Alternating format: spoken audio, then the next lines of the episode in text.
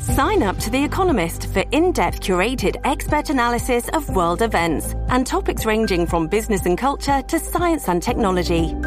You'll get the weekly digital edition, online only articles, curated newsletters on politics, the markets, science, culture, and China, and full access to The Economist Podcast Plus.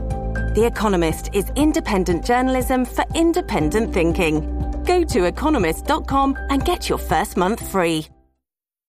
This episode is brought to you by Shopify. Whether you're selling a little or a lot, Shopify helps you do your thing, however you cha-ching. From the launch your online shop stage, all the way to the we just hit a million orders stage. No matter what stage you're in, Shopify's there to help you grow. Sign up for a $1 per month trial period at shopify.com slash special offer, all lowercase.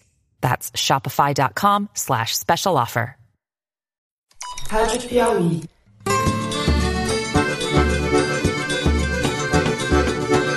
Olá, por essa nem Franz Kafta esperava. Bem-vindos ao 50 Foro de Teresina, o podcast de política da revista Piauí. Vamos investigar o Santos Cruz, vamos investigar o Olavo de Carvalho e vamos botar tudo isso a limpo e alguém vai parar na cadeia. E não sou eu. Eu sou Fernando de Barros e Silva, diretor de redação, e converso aqui no estúdio com a repórter Malu Gaspar. Oi, Malu. Oi, gente. As escolas vão ter problemas sérios para se manter abertas. E com o editor do site da Piauí, José Roberto de Toledo. Opa, Toledo. 50 vezes opa. Olá pessoal, estamos começando hoje aqui em Angra dos Reis uma operação. Acabou a bagunça, vamos colocar ordem na casa. Vamos aos temas dessa semana. A gente dá a largada no programa falando do novo capítulo de mais uma briga entre os olavistas e o núcleo militar do governo. No alvo está o ministro-chefe da Secretaria de Governo, general Carlos Alberto dos Santos Cruz, sendo atacado por Olavo de Carvalho e a família Bolsonaro. No segundo bloco, a gente volta a falar de educação, ao contrário do que havia dito o ministro Abraham Weintraub. O governo também vai cortar verbas no ensino básico, o que já está resultando em protestos de estudantes e universitários em todo o país. Por fim, no último bloco, nós vamos para o Rio de Janeiro, na semana em que o governador Wilson Witzel apareceu a bordo de um helicóptero da polícia, prometendo dar fim à bandidagem 13 pessoas foram mortas em ações da polícia no estado.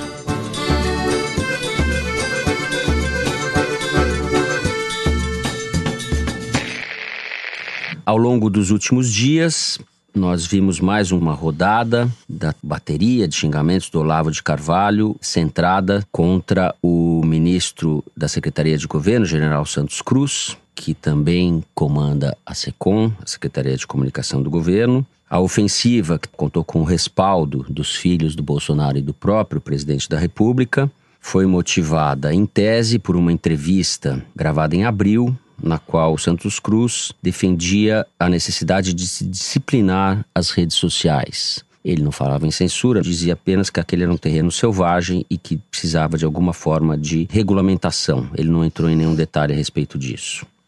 O Bolsonaro, nos últimos dias, deu sinais claros de que não pretende fazer qualquer tipo de reparo às palavras do Olavo de Carvalho. Olavo de Carvalho vem numa escalada contra os militares. Antes era o Mourão, agora é o Santos Cruz. Ele fala coisas do tipo: controlar a internet, Santos Cruz, controlar a sua boca, seu merda.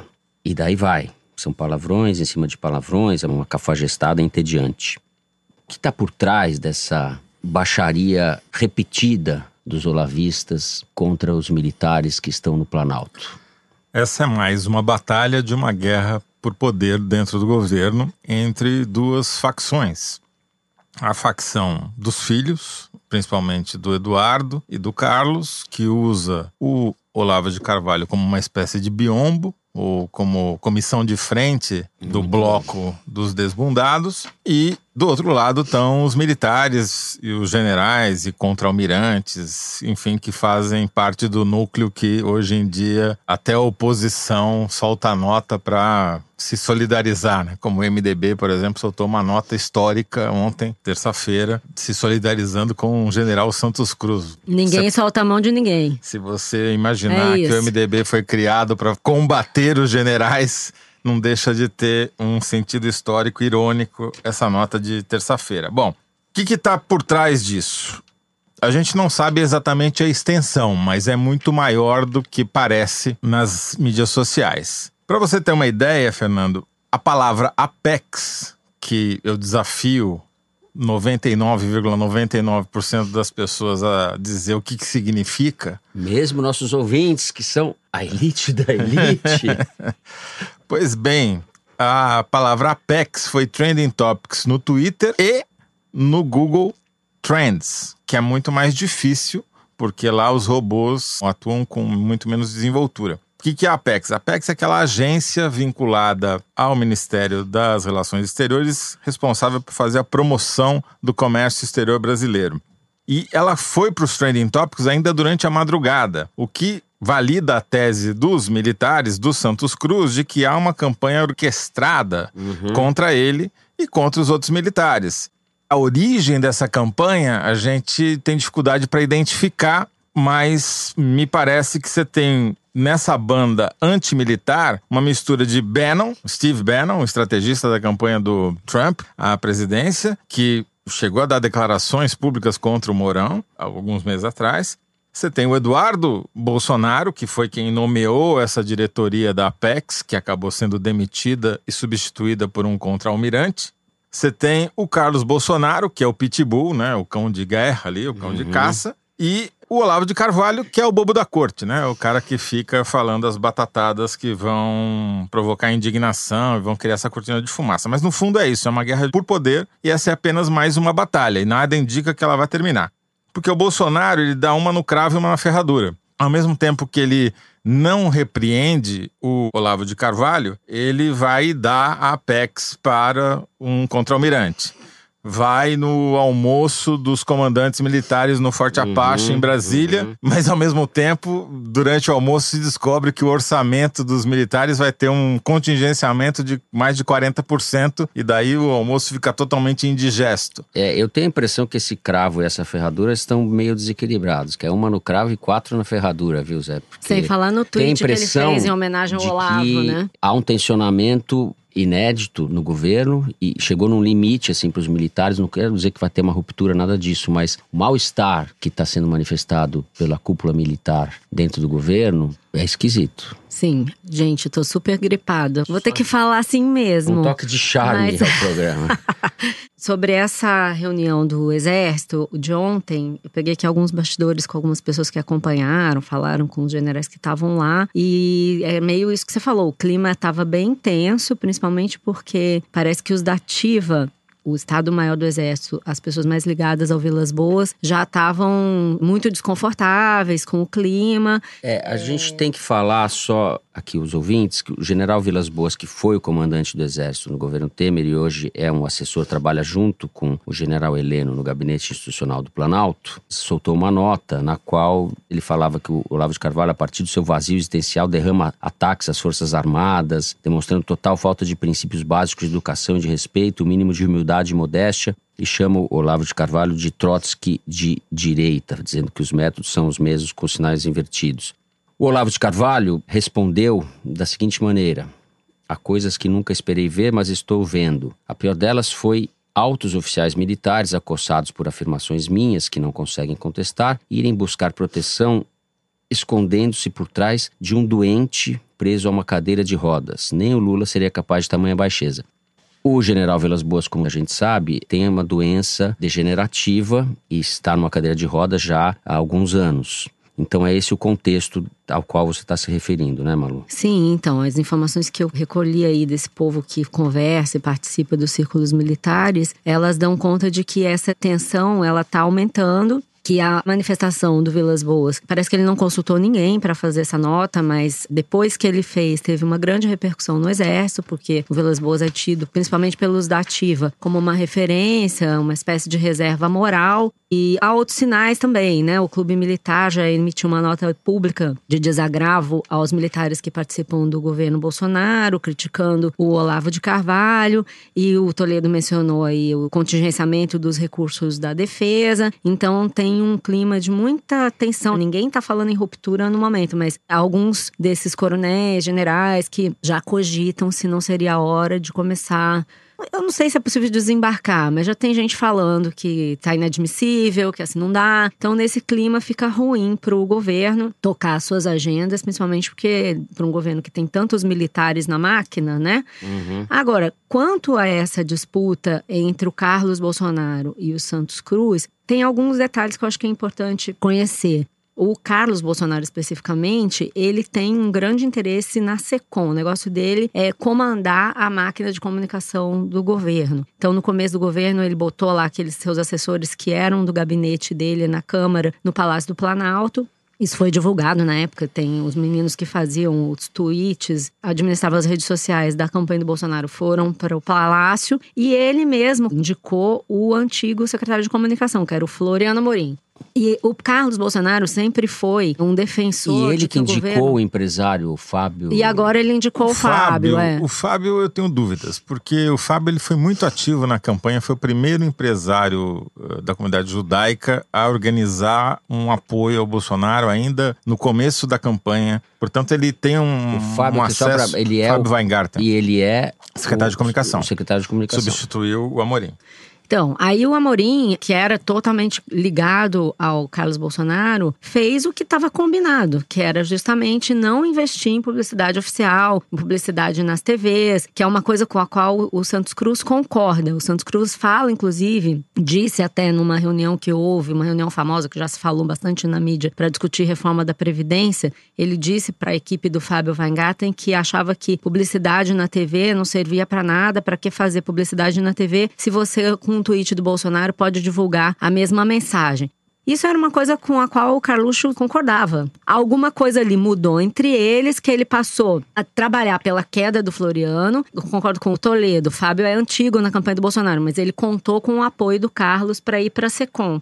E aí o Fábio chega lá e começa a sugerir esse tipo de iniciativa, campanha pela reforma da Previdência, campanhas nas TVs, essas entrevistas recentes que o Bolsonaro fez, tanto no Silvio Santos como ontem, pra gente ontem, né, com a Luciana Gimenez, são iniciativas do Fábio. E aí começa a dar o choque, porque são o Santos Cruz. Malu, são entrevistas, mas são merchants também, né? Totalmente. Porque essas pessoas estão sendo pagas pelo governo para fazer propaganda para a reforma da Previdência.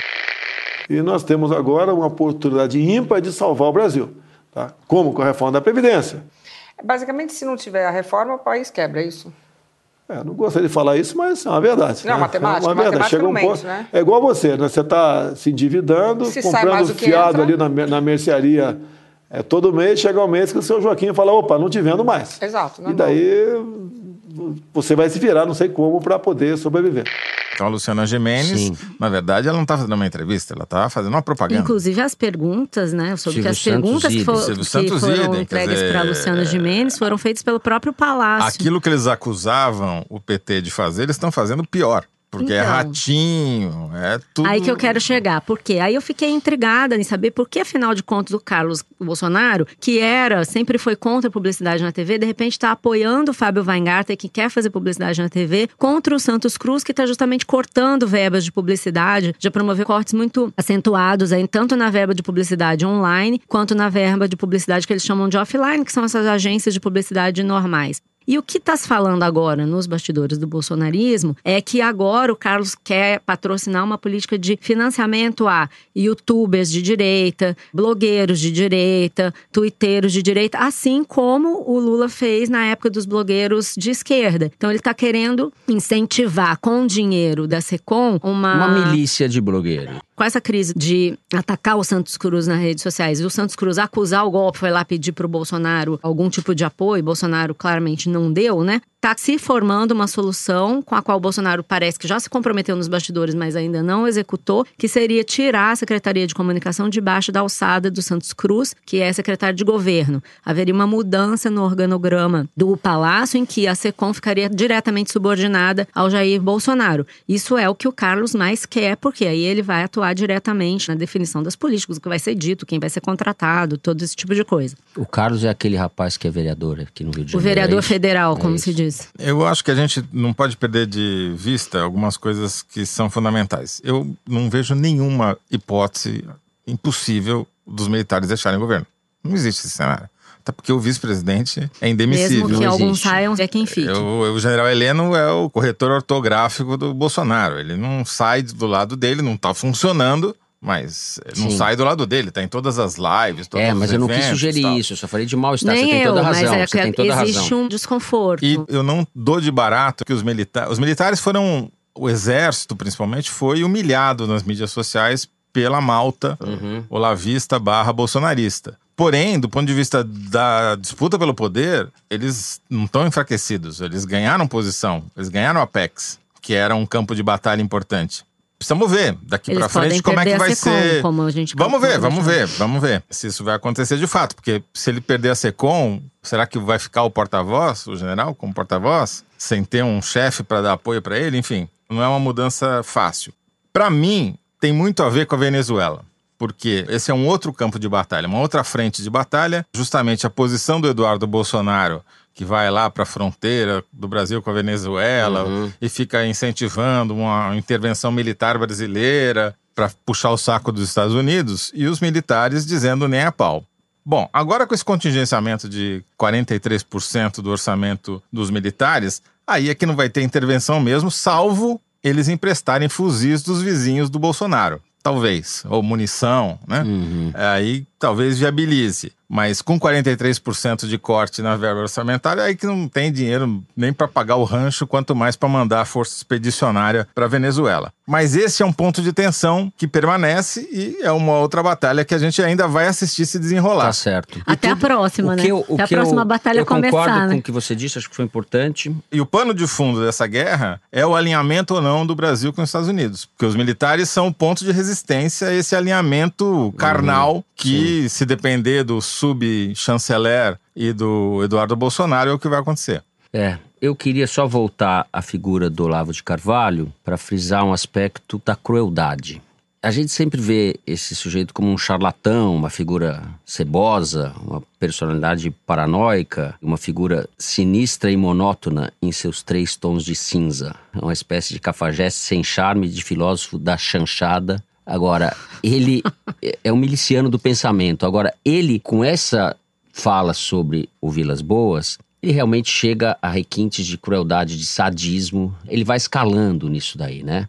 E não é questão de falar palavrão, não ficar insultando. Ele tá tocando em coisas sensíveis e, e daí acho que cria um mal-estar difícil de contornar entre os militares. Não tem nenhuma hipótese de os militares saírem do governo. Agora, o ambiente não é bom.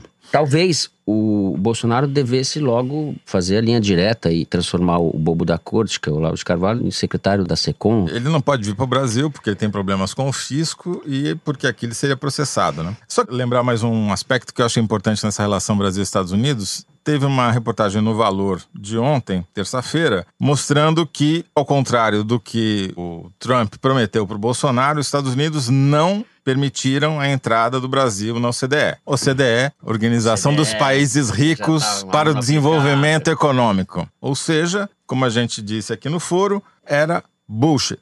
Aquilo ali uhum. era uh, um instrumento de negociação. Aquela viagem foi uma viagem desastrosa para a diplomacia brasileira e agora está se provando que o Bolsonaro nada mais é do que um puxa-saco dos americanos. Muito bem. Antes de iniciarmos o segundo bloco, tem uma novidade para vocês. Nosso quinquagésimo programa, a gente inventou uma nova sessãozinha para o Foro de Teresina. É o número da semana. Toda semana, o Luiz de Maza, que é um dos produtores do programa, vai vir com um número curioso, divertido ou informativo e a gente vai fazer um rápido comentário a respeito. Fala aí, Luiz. 49 é o número de brasileiros que morreram por causa de amputação de pênis entre 2007 e 2017. A gente vai ficando velho e vai aprendendo as coisas, né?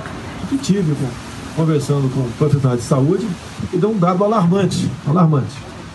Quando se fala em, em higiene, no Brasil ainda é, nós temos por ano mil amputações de pênis por falta de água e sabão. A gente vê que nós estamos realmente no fundo do poço. O presidente Jair Bolsonaro está preocupado, mas esse é um problema que mata muito pouco. É 19 vezes mais provável que alguém morra atingido por um raio no Brasil do que por causa de uma amputação de pênis. Você encontra esse e outros números na seção Igualdades do site da revista Piauí. Luigi, depois dessa sua fala, eu já tô aqui preocupado se eu vou sair da redação e vai cair um raio na minha cabeça. Porque você toma banho direitinho? tá bom. Tá Embora bom. seja trágico, não deixa de ser cômico, porque o Bolsonaro tem essa característica de sempre transformar um problema desimportante em algo relevante, como, por exemplo, a exportação de abacate para a Argentina e a preocupação dele que o brasileiro lave o pênis. Até cair da cama mata mais do que não lavar o pênis. É isso. Agora vai conferir lá no Igualdades do site da Piauí, por favor. É isso aí. Com isso, nós terminamos o primeiro bloco do programa. E no segundo bloco, vamos falar das trapalhadas do ministro Weintraub, que precisa ler Franz Kafka.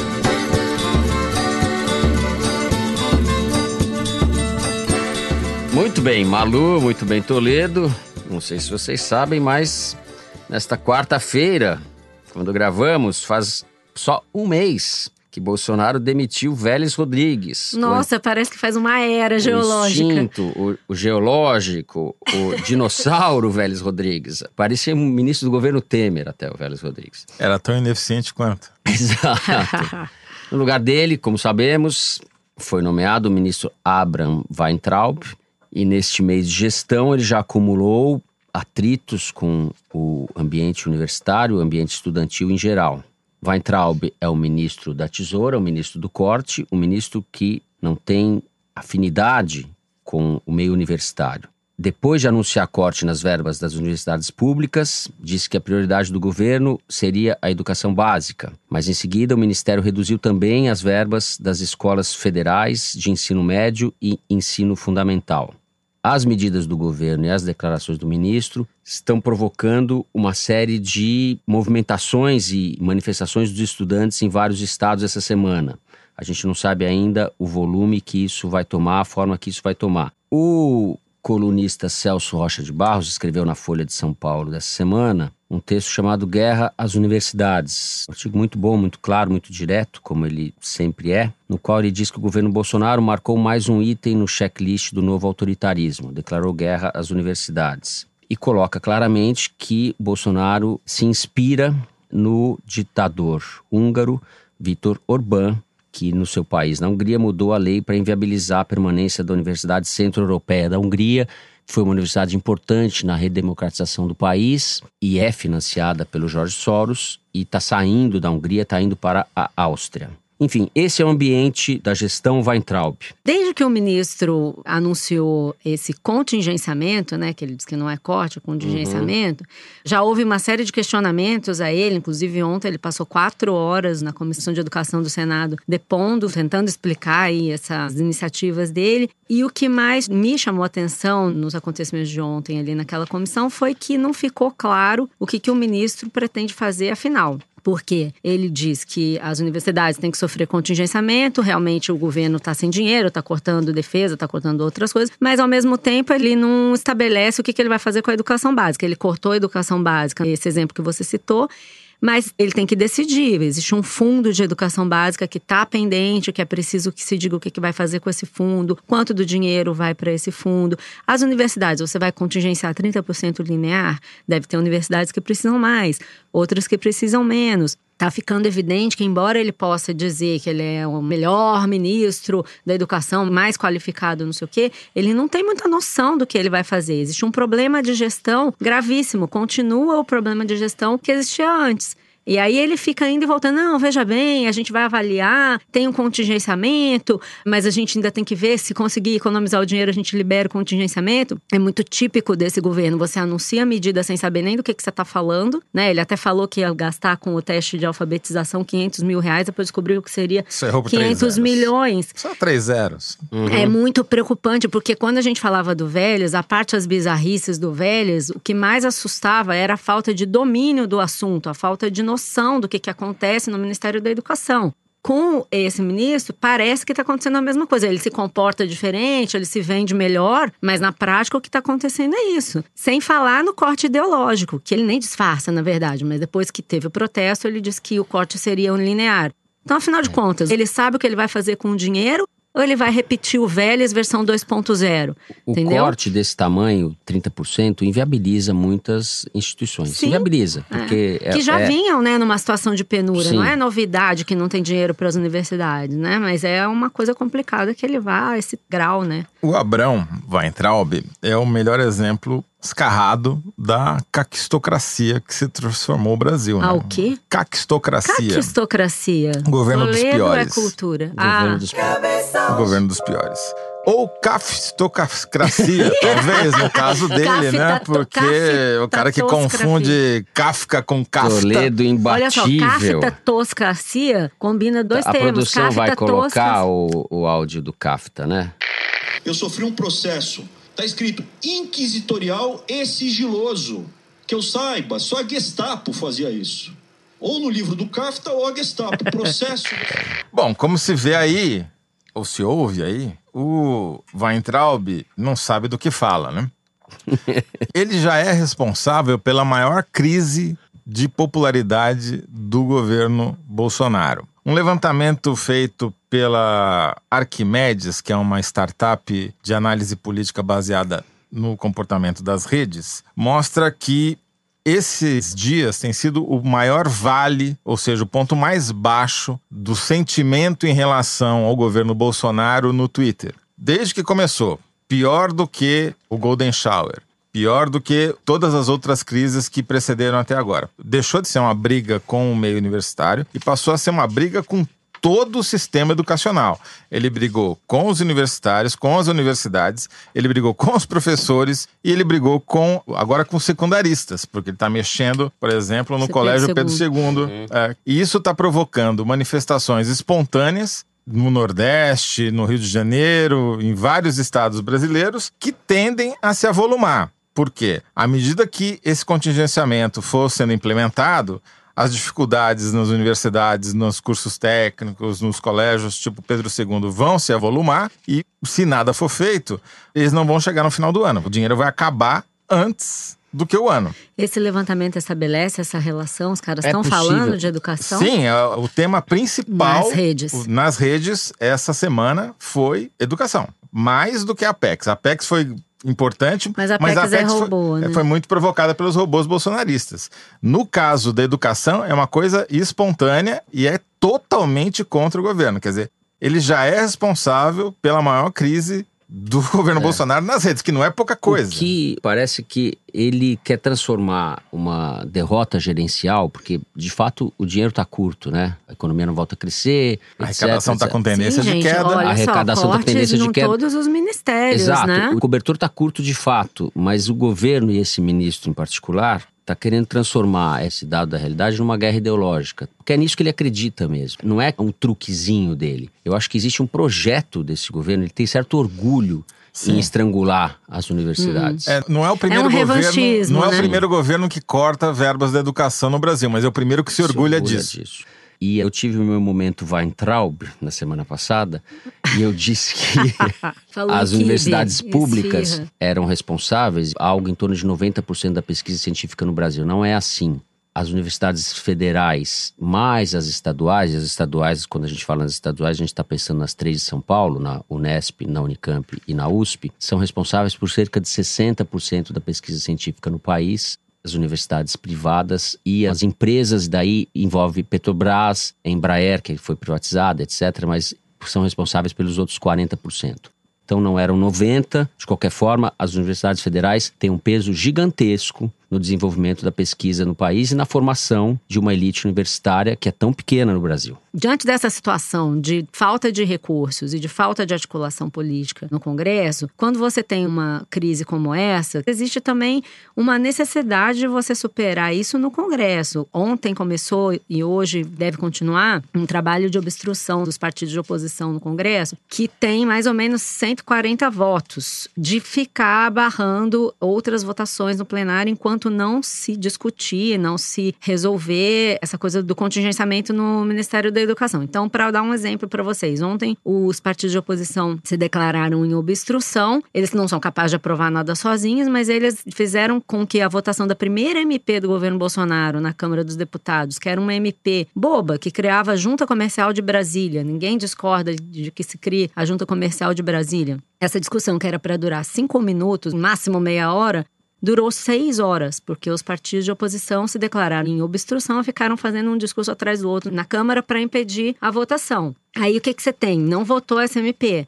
Se você não vota esse MP, passa para hoje. E assim você vai atrasando em cascata todos os assuntos que interessam ao Congresso. Essa especificamente não é uma MP importante, mas nós vamos ter hoje na comissão especial lá que analisa uhum. o caso, a votação da medida provisória que muda toda a estrutura administrativa do governo. Nós estamos em maio, o governo Bolsonaro não votou nenhuma das suas medidas provisórias no Congresso. Então, quando você não consegue gerir suas finanças, não consegue gerir as suas relações políticas, você tem aí um apagão que é o apagão do mundo real. Isso vai ter reflexo na vida das pessoas. E aí o que é mais curioso é a forma como o governo está tentando superar esses problemas. Acho que é importante a gente comentar o que aconteceu ontem em Brasília, que o Bolsonaro recebeu ali o Davi Alcolumbre, o Rodrigo Maia, o Fernando Bezerra, que é líder do governo no Senado, okay. e prometeu recriar o Ministério das Cidades para compensar os partidos da base do Centrão que querem espaço, querem emendas, querem cargos em troca de manter o COAF no Ministério da Justiça. Como o governo não consegue gerir a máquina, não consegue gerir as finanças, não consegue gerir suas relações políticas, o Bolsonaro vai sendo emparedado e está começando a ceder naquilo que o discurso dele dizia que era mais caro, que era o toma lá da cá. Todo mundo sabe o que é o Ministério das Cidades. Eu não estou dizendo que não tem que ter, eu não entendo desse assunto o suficiente para dizer que tem que ter ou não tem que ter. Mas o fato é que ele dizia que não ia ter e que não ia ceder. Aí ele saiu ontem do Palácio dizendo que está disposto Quem a ceder. Quem gosta do Ministério das Cidades é o Kassab, que é amigo o do Franz Kafka. O PP, é. Agora está querendo nomear para o Ministério das Cidades, existe esse nome, que é um super aliado do Rodrigo Maia, Alexandre Baldi, que foi ministro das cidades no governo Temer.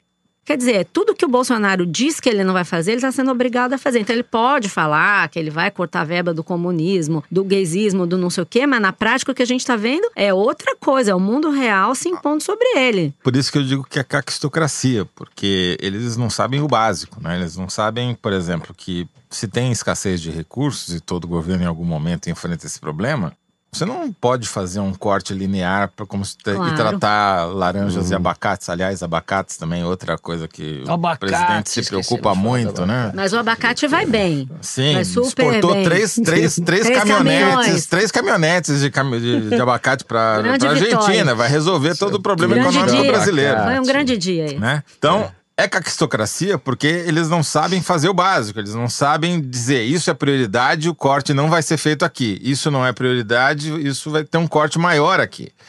Eu né? Não precisa nem explicar o que, que é. Governar é eleger prioridades. É uma prioridade. Agora, também tem que dar um crédito aí para a equipe econômica, porque eles estão aí com esse discurso macroeconômico das reformas que ninguém discute que tem uma importância e precisa de fato ter prioridade na discussão, mas você não viu até agora, salvo essa medida que tentou aumentar o espírito animal do empresariado brasileiro, facilitando o seu trabalho, desburocratizando o empreendedorismo, você não viu nenhuma medida microeconômica do governo para estimular a economia. Ao contrário, como a gente já falou semana passada, o desemprego está batendo recorde, a arrecadação está com tendência de queda, todas as projeções de crescimento da economia estão indo para o lado negativo. Enfim, você também não tem gestão econômica para tentar minorar esse problema. Uhum. E aí isso acaba se refletindo nas contas públicas, é óbvio, porque se a economia vai mal, a arrecadação cai e sobra menos dinheiro para o governo gastar. Para terminar, Eu só queria citar aqui uma frase de um ouvinte nosso no Twitter, o Leonardo Sartori. Ele estava se referindo à negociação do Bolsonaro com o Trump, que prometeu um monte de coisa e não entregou. E eu acho que resume bem isso que a Malu estava falando sobre a negociação do Bolsonaro com o Congresso também. Não é toma lá da cá, é só toma lá. Toma lá. De toma lá, de toma lá, toma lá na cabecinha. Quem entende é o governador Wilson Witzel. Nós vamos falar dele, de sua política de extermínio nas favelas, é o que parece ser. Agora no terceiro bloco. No último fim de semana, o governador do Rio de Janeiro, Wilson Witzel, publicou nas redes sociais um vídeo em que aparece dentro de um helicóptero da Polícia Civil durante uma operação contra o tráfico em Angra dos Reis, cidade do litoral sul do estado do Rio de Janeiro. Diz o governador: vamos botar fim na bandidagem em Angra dos Reis. Acabou. Em outro vídeo gravado antes do voo, Witzel, cercado de policiais, fala que acabou a bagunça, vamos colocar ordem na casa. É um falastrão bizarro, esse Wilson Witzel. Helicópteros da polícia também passaram atirando no Complexo da Maré, na zona norte do Rio de Janeiro, conjunto de favelas da zona norte, na última segunda-feira, dia 6. Desde o final da semana passada, 13 pessoas morreram em ações da polícia no Rio. No primeiro trimestre desse ano, foram 434 mortes pela polícia. Um número mais elevado dos últimos 21 anos. Aquilo que a brilhante deputada Carla Zambelli chama de cancelar CPF. Isso já estava, de certa forma, contratado quando esse infeliz foi eleito. A Comissão de Direitos Humanos da Assembleia Legislativa do Rio de Janeiro denunciou o senhor Wilson Witzel, que gosta de Para a passear. OEA, Organização dos Estados Americanos, ONU, Nações Unidas. Mas acho que efeito prático vai ter pouco. Ele vai continuar fazendo o que ele acha que tem que ser feito, né? Que é basicamente atirar na cabecinha, né? Na verdade, eu acho que esse cara Vai ele não manda absolutamente nada. Ele só deu carta branca para esses policiais que gostam de fazer tiro ao alvo com pobre. Sim, o sujeito é governador do estado. O que, que ele tem que entrar no helicóptero da polícia para sobrevoar uma zona que supostamente está dominada por traficantes? É tão ridículo que virou matéria no Guardian da Inglaterra. Exato, é muito patético. Ele acha que é uma espécie de Rambo, tá filmando Apocalipse Now, alguma coisa assim. Chama atenção o caráter cenográfico da ação, né? Isso.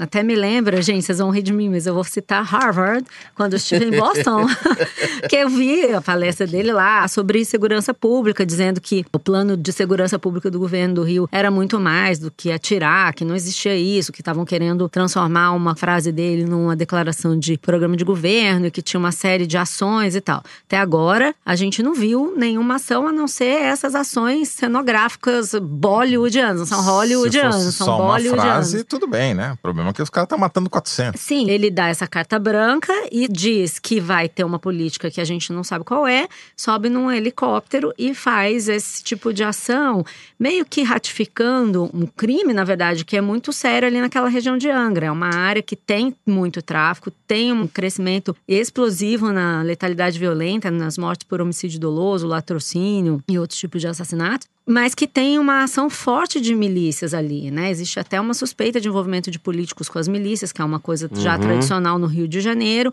E aí, em vez dele fazer o que ele diz que ia fazer, que era fazer uma política de segurança, ele sobe no helicóptero e ratifica uma ação que o próprio governo diz que é ilegal. Você não pode atirar para baixo num helicóptero a esmo, sem saber nem quem tá ali embaixo. E não matou né? Uma nenhum crente, irresponsabilidade. não, não matou nenhum nenhuma pessoa que estava naquela tenda é, azul, porque Em deu Angra. sorte naquele É momento explicar. não ter ninguém ali dentro. É, de cima do helicóptero, eles saíram atirando em rajadas contra uma área de matagal. Havia uma tendinha azul, de lona azul, num determinado ponto. No Eles do atiraram em cima da tenda sem saber se tinha gente, sem saber Que nada. depois. é, Depois se soube que era um lugar onde os evangélicos vão orar. Já pensou se tivesse alguém dentro da tal e da segundo tendinha? a polícia, era uma tenda do tráfico. É, o, Dentro de atirador cima, disse que era um ponto de atirando, observação do entendeu? tráfico. que O cara, o cara não sabe nada. Quando uma autoridade não sabe o que fazer, ela sobe no helicóptero. Né? Sempre assim, tem um desastre Uhum. natural, ela sobe no helicóptero. Tem uma inundação, cai Mariana, cai a Sobe no mina, só, helicóptero. só no helicóptero. não E naquele dia com a- não se a- prendeu ninguém, não se descobriu absolutamente nada. Foi realmente cenográfico. Agora, a violência em Angra dos Reis não é cenográfica, nem um pouco. E ela é subproduto desse fracasso da política de UPPs. É importante a gente lembrar que há 10 anos, quando as UPPs começaram, Angra era um lugar tranquilo, um balneário. Você podia passear na rua tranquilamente. Hoje não é assim. Eu peguei os números do Instituto de Segurança Pública e você vê que de 2010 para 2018, o número de mortes violentas na cidade aumentou de 63 no ano de 2010 para 245 hoje. Isso é um efeito direto da política de UPPs que expulsou os bandidos das favelas do Rio e eles se espalharam. Então, mais uma coisa que hoje a gente sabe que era cenográfica. Você espalhou os bandidos pelo Estado, mas não coibiu. O tráfico você também não coibiu as milícias, pelo contrário, botou pilha nas milícias para que elas continuassem atuando da forma como elas estão atuando e criou ali em Angra dos Reis um corredor de tráfico de drogas numa cidade que é pequena, que tem pouca estrutura, enfim, é só irresponsabilidade em cima de responsabilidade. O Witzel ele está se notabilizando pela quantidade de pataquadas, né? Assim, só para a gente lembrar, nos últimos tempos, desde que ele fez a campanha dele, ele disse que não ia morar no Palácio, que ia morar no Grajaú, que não ia morar no Palácio das Laranjeiras. Ele foi morar no Palácio. Ele disse que os filhos dele iam estudar em escola pública, não iriam estudar em escola particular. Os filhos dele continuam na escola particular. E na semana passada ele foi parar num hospital particular, passou mal, se internou lá no Hospital Samaritano, aqui no bairro de Botafogo, no Rio de Janeiro, e teve que se explicar, porque ele anunciou que se ele fosse eleito, ele só usaria hospitais públicos, diz que, inclusive cancelar os planos de saúde dele. Uhum. Ou seja, é uma demagogia barata, é tudo que o Sim. Rio de Janeiro não precisa nesse contexto de crise É uma- financeira, de crise de violência. É uma demagogia e é um grande retrocesso. A gente está vivendo um discurso de combate à violência muito parecido com o que havia nos anos 70. A ideia lá da rota na rua em São Paulo, o Maluf talvez fosse considerado hoje um sujeito moderado diante do que esses caras estão fazendo. Sim, porque se você comparar o Esquadrão da Morte, que é o que existia na época do Maluf, com as milícias, o Esquadrão da Morte é fichinha. Uhum. É fichinha. Porque eles matavam muito menos, eram muito menos eficientes e não tinham o poder de opressão econômica que as milícias têm, né? Ou melhor, então- os paramilitares têm, né? é. Aliás, gente- eu acho que isso é importante da gente colocar, porque o Witzel não é um fenômeno carioca, não é um fenômeno fluminense. Sim. Ele está dentro de um contexto nacional. E nessa semana, o presidente Bolsonaro assinou um decreto que libera o porte de armas e até milhares de munições para caçadores, atiradores e colecionadores. Ou seja, se você der azar de encontrar na rua e ter uma discussão no trânsito com um caçador, seja ele de comunista ou sei lá do que, Uhum. o cara pode estar armado e disparar contra você porque ele está com o poder de fazer isso. Não é crime se ele estiver armado carregando sua arma, se deslocando de casa para um clube de tiro ou para uma caça. E como é que você prova que ele não estava? Além disso, também aprovou legislação autorizando os proprietários rurais a atirarem em qualquer pessoa que entre na sua propriedade e vai ser considerado legítima defesa, né? Na verdade, esse decreto transforma o Brasil numa grande propriedade rural. A violência, que é sabidamente um dos problemas mais graves e talvez que definem a sociedade brasileira, está sendo estimulada agora. Esse governo está patrocinando a barbárie. Essa que é a verdade. Ninguém com bom senso, ninguém que estuda os assuntos acha que os problemas de segurança pública e de redução da criminalidade e da violência vão acontecer com essas políticas, com essas medidas.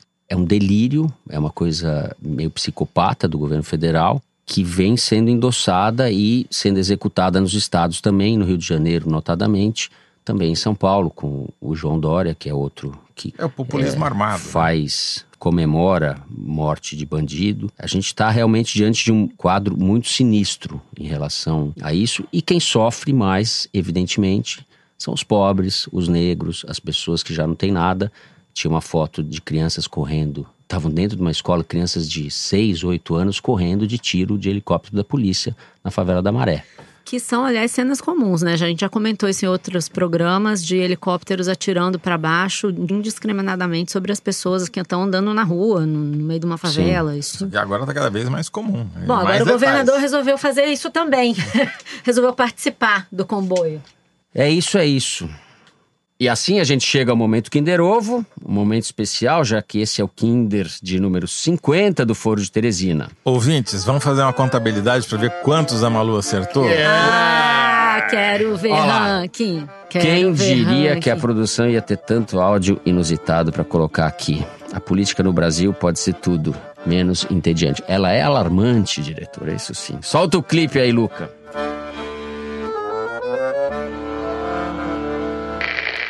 Política institucional, você como deputado e, vira, e dá um voto, é, o- é a- é a menor, é o menor dos degraus. É o menor, é o menos importante. Acima disso Caio tem a Coppola. militância, de você fazer manifestação, encher o saco, virar voto de deputado. quem e é. acima disso ainda, e essa, esse é o pilar mais importante, é o pilar da comunicação. Eu posso chegar pra você A turma, mundo falei, agora, acertei. Rodrigo Maia, porque Ah. a uma falei. Se o Rodrigo Maia tá lá, só tem um motivo. É porque alguém votou nele. Então, se o Rodrigo Maia morrer, o problema solucionou? Não, porque vai surgir outro Rodrigo Maia e vai. e- então, assim, você muda isso como? Você muda isso como, comunicador, como com comunicação. Então, eu me considero muito mais um comunicador, um ativista político, do que um deputado, né? Amanhã eu posso perder meu mandato por alguma quebra de decoro que eu fizer. Isso não vai me diminuir de jeito nenhum. Então, eu tô bem, bem tranquilo em relação a isso. Mamãe falei. Ah, agora eu fiquei mais tranquilo, né? Porque se ele tá- já tá contando que ele vai perder o mandato por falta de decoro, acho que a Assembleia vai ficar Mamãe falei. Arthur Grande Duval. youtuber. menos decorada. Arthur Duval, deputado estadual pelo DEM de São Paulo, mais conhecido como o youtuber Mamãe Falei, em entrevista ao canal do Rafinha Bastos, no último dia 2 de maio. Ou também conhecido como a vítima do pescotapa do Ciro Gomes. É verdade. Ah, É, ele que levou tinha. o pescotapa do Ciro Gomes? Ele É. tem esse, essa retórica. Vai acontecer isso? Não, não vai acontecer, porque não sei o que, não sei o que. Ele fala assim. Ele, tudo ele, na base da pergunta ele, e resposta. Ele gosta de, de ser vítima. Eu assisto bastante ele. e ele Como fala assim. Eu assisto youtubers de direita, tem que assistir, né? Agora é parte do nosso trabalho. Eu não tô fazendo a lição de casa direito. Malu, vai empilhando Kinder Ovos. Mamãe falei. Chegamos ao momento do foro que a gente mais gosta, quando dá pra falar de Java Porco, crânio de Najas e outras coisas. É hora de ler as mensagens que vocês ouvintes escreveram pra gente, seja pelo Twitter, Facebook, Instagram, YouTube ou pelo e-mail forodeteresina, arroba revistapiauí.com.br. E eu vou começar logo contribuindo para o desaforo de Teresina, essa sessão que veio para ficar depois da sugestão do ouvinte Davi Pires na semana passada. Pois bem, o Demétrios escreveu um e-mail para a gente, dizendo que gosta muito do podcast, da Malu e dos outros coadjuvantes do programa, Zé. Esse Mas que nem tudo... tá repetido. Demétrios diz isso. Mas que nem tudo são flores. Ele faz uma crítica em relação ao termo jihadista que eu usei para me referir a Carlos Bolsonaro, filho do presidente. Na verdade, o que, que eu falei? Que ele era um jihadista. Nossa, era uma coisa doida. fiz um Jihadista, composto. Nem eu lembro o que eu que, falei, que Demetrios. é. Mas vamos lá. Demetrios fala: na verdade, deveríamos nos referir a Bolsonaro e família como cruzados. Afinal, eles se declaram cristãos. É, templários. Temos uma longa tradição de cruzadas. Ou talvez termo radical seja mais adequado. Não podemos mais associar termos muçulmanos de forma pejorativa, em especial para nos referir a cristãos radicais conservadores. Apesar do desaforo, vocês seguem no meu coração. Você também, Demétrios, apesar do seu desaforo, você segue no meu coração. Lugar da fala, Fernando, lugar da fala. Bom, passou o momento de desaforo, posso ir ao que interessa? Que é o nosso ego. Bom, o ouvinte É Jonathan boba. Trigueiro escreveu pra gente da Paraíba, contando que ele já ouviu o foro, abre aspas, desenvolvendo aplicações para automação de infraestrutura na empresa ou tocando piano. Sim, já fiquei tocando piano enquanto ouvia Malu. Quero ver você gravar uma versão da nossa música tema, hein, Jonathan? Agora, vocês lembram de um ouvinte que já disse que já ouviu o foro em frente ao condomínio do Bolsonaro, na Barra da Tijuca, entre um miliciano e outro? Sim. Pois bem, agora a gente tem uma ouvinte que ouviu o foro dentro do condomínio. É a Maria Jacobina, que explica que infelizmente ocorre de uma amiga minha ser vizinha do dito cujo. E ela aproveita para pedir pra gente mandar um salve pro Tom, um amigo que apresentou o foro para ela. Um abraço, Tom, e um abraço, Maria. Se cuida aí, minha filha. Calma aí. Se cuida, é, tá no condomínio. né? É, deixa eu aproveitar para mandar um abraço pro Ramon de Frankfurt. Ramon, beijinho. E antes que o Toledo leia as cartinhas chavaporquistas dele, eu quero mandar um beijo e um abraço para Lívia Holanda e para o J. Rufino, dois jornalistas de Maceió, assinantes da revista, que vão receber seus exemplares atrasados. Beijos e abraços, Lívia e Jota. A Mariana Lima, que a gente não pode deixar de falar de Java Porco no programa, certo? Java Ainda Porco. mais no Java Porco 50, né? Ou melhor, Foro de Teresina 50. Diz aqui a Mariana, pelo Twitter, pro Desaforo de Teresina, diz que ela e o marido, o Fábio Simonetti, estavam andando pelo Museu do Louvre, quando se depararam com uma escultura de quem? Java Porco? Do Teresino. Está aqui assim? a foto para provar. Oh! Teresino já está no Louvre. Meu Inclusive é um Teresino clássico. É um Teresino. Teresino. Grande, grande Teresina. Teresino. Então ela se lembrou do Foro de Teresino Teresina no. Louvre. Esse Ai, Teresino ai, aí eu acho que virou comida de Obelix. Mas, bom, de tanto perguntar, dessa vez a gente recebeu uma contraindicação de um ouvinte que diz onde não ouvir o Foro de Teresina. É a Importante. Sheila Bertolini, que disse o seguinte pelo Twitter. Aspas. Lugar para não ouvir o Foro de Teresina, supermercado. Saí para comprar um pacote de ração e depois de uma hora percebi que tava com o carrinho cheio, Ah, andesma, andando a esma pelos corredores. Faz que nem eu, faz compra Culpa online. Eu de não vou você, no culpa sua, maluco. Culpa sua, Fernando. Não. A minha menos. Da Malu. Então a gente Ah, espera que a caramba. Sheila já tenha conseguido sair do supermercado. e daí temos também o ouvinte Rafael Detílio, que escreveu o seguinte e-mail. Ao contrário dos muitos chiques e requintados ouvintes do foro, como por exemplo a nossa Mari do Museu do Louvre, eu escuto entre Ribeirão e Uberaba, onde trabalho na Universidade Federal do Triângulo das Bermudas, digo do Triângulo Mineiro. Ih, Rafael, vai ser cortado em 30%. Vamos lá. Lá fazemos muitas balbúrdias regadas a marxismo cultural, ideologia de gênero, paulo fleirismo e doce de leite. Hum. E aí ele emenda. Muito bom. O mais inusitado não é onde, mas sim quando eu escuto o foro. No passado. Tenho filhas gêmeas de 5 anos e pouco consigo fazer além de cuidar delas e apartar suas brigas. Portanto, eu só consigo escutar o episódio na segunda-feira após a gravação. Isso é, com imenso atraso e desatualizado. Mas tem um lado positivo. Meu atraso é de três dias, enquanto o Bolsonaro e o Olavo de Cavalo, é isso mesmo, Cavalo? é isso mesmo, Ah. diz ele.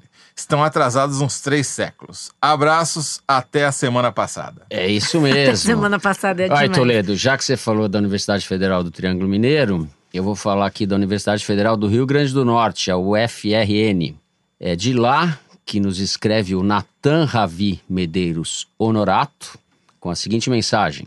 Ouço o podcast enquanto faço meus experimentos de mestrado em Biologia Parasitária na UFRN de Natal. Parasitária Lá vem, tem lá tudo a ver. vem, lá vem, já Estudo sei. a epidemiologia da doença de Chagas no estado, analisando o conteúdo intestinal dos insetos vetores, popularmente conhecido como barbeiros, e isolando o parasito ali presente para fazer testes moleculares, ou seja, fico informado sobre a política tupiniquim através de suas vozes, examinando cocô de inseto. Mas o povo pra gostar de cocô, né?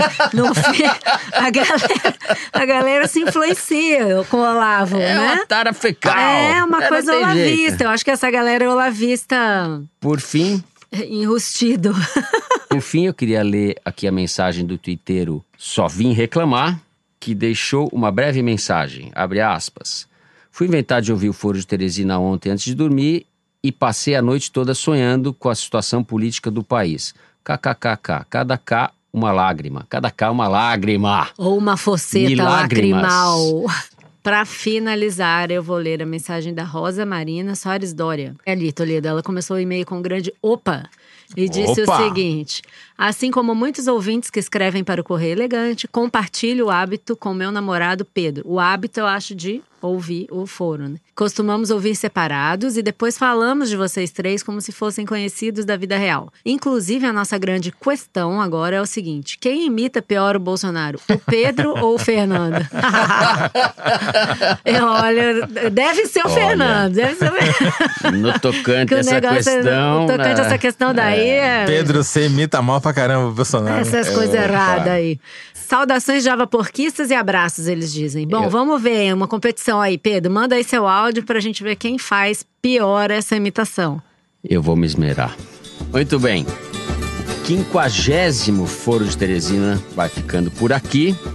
A nossa diretora é a Paula Scarpim, os nossos produtores são Luiz de Maza, a Mari Faria e a Ana Carolina Santos. A Júlia Sena grava o vídeo do Foro Privilegiado, o teaser do Foro de Teresina que vocês encontram nas redes sociais da Piauí e no YouTube. A edição do programa é da Mari Romano, a finalização e a mixagem são do João Jabassi, que também faz a releitura da música tema do foro, composta pelos piauienses Vânia Salles e Beto Boreno.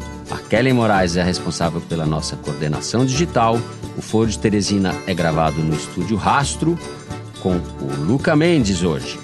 Eu sou Fernando de Barros e Silva, agradeço a companhia de José Roberto de Toledo. Javaporquistas Unidos. E Malu Gaspar. Tchau, gente. Até a próxima. Gripada, mas com tudo. Gripada, é isso aí, mas pessoal. A minha foceta lacrimal tá toda entupida. mas eu tô aqui, gente. Tô aqui. Malu, você Ai, não meu tem Deus do fosseta lacrimal porque você Você não, não é uma sabe, jararaca. meu filho. Não, sou uma não serpente. É a jararaca, não é a jararaca do bem. É a jararaca do bem. Eu sou uma serpente. É isso, pessoal. Até a semana que vem.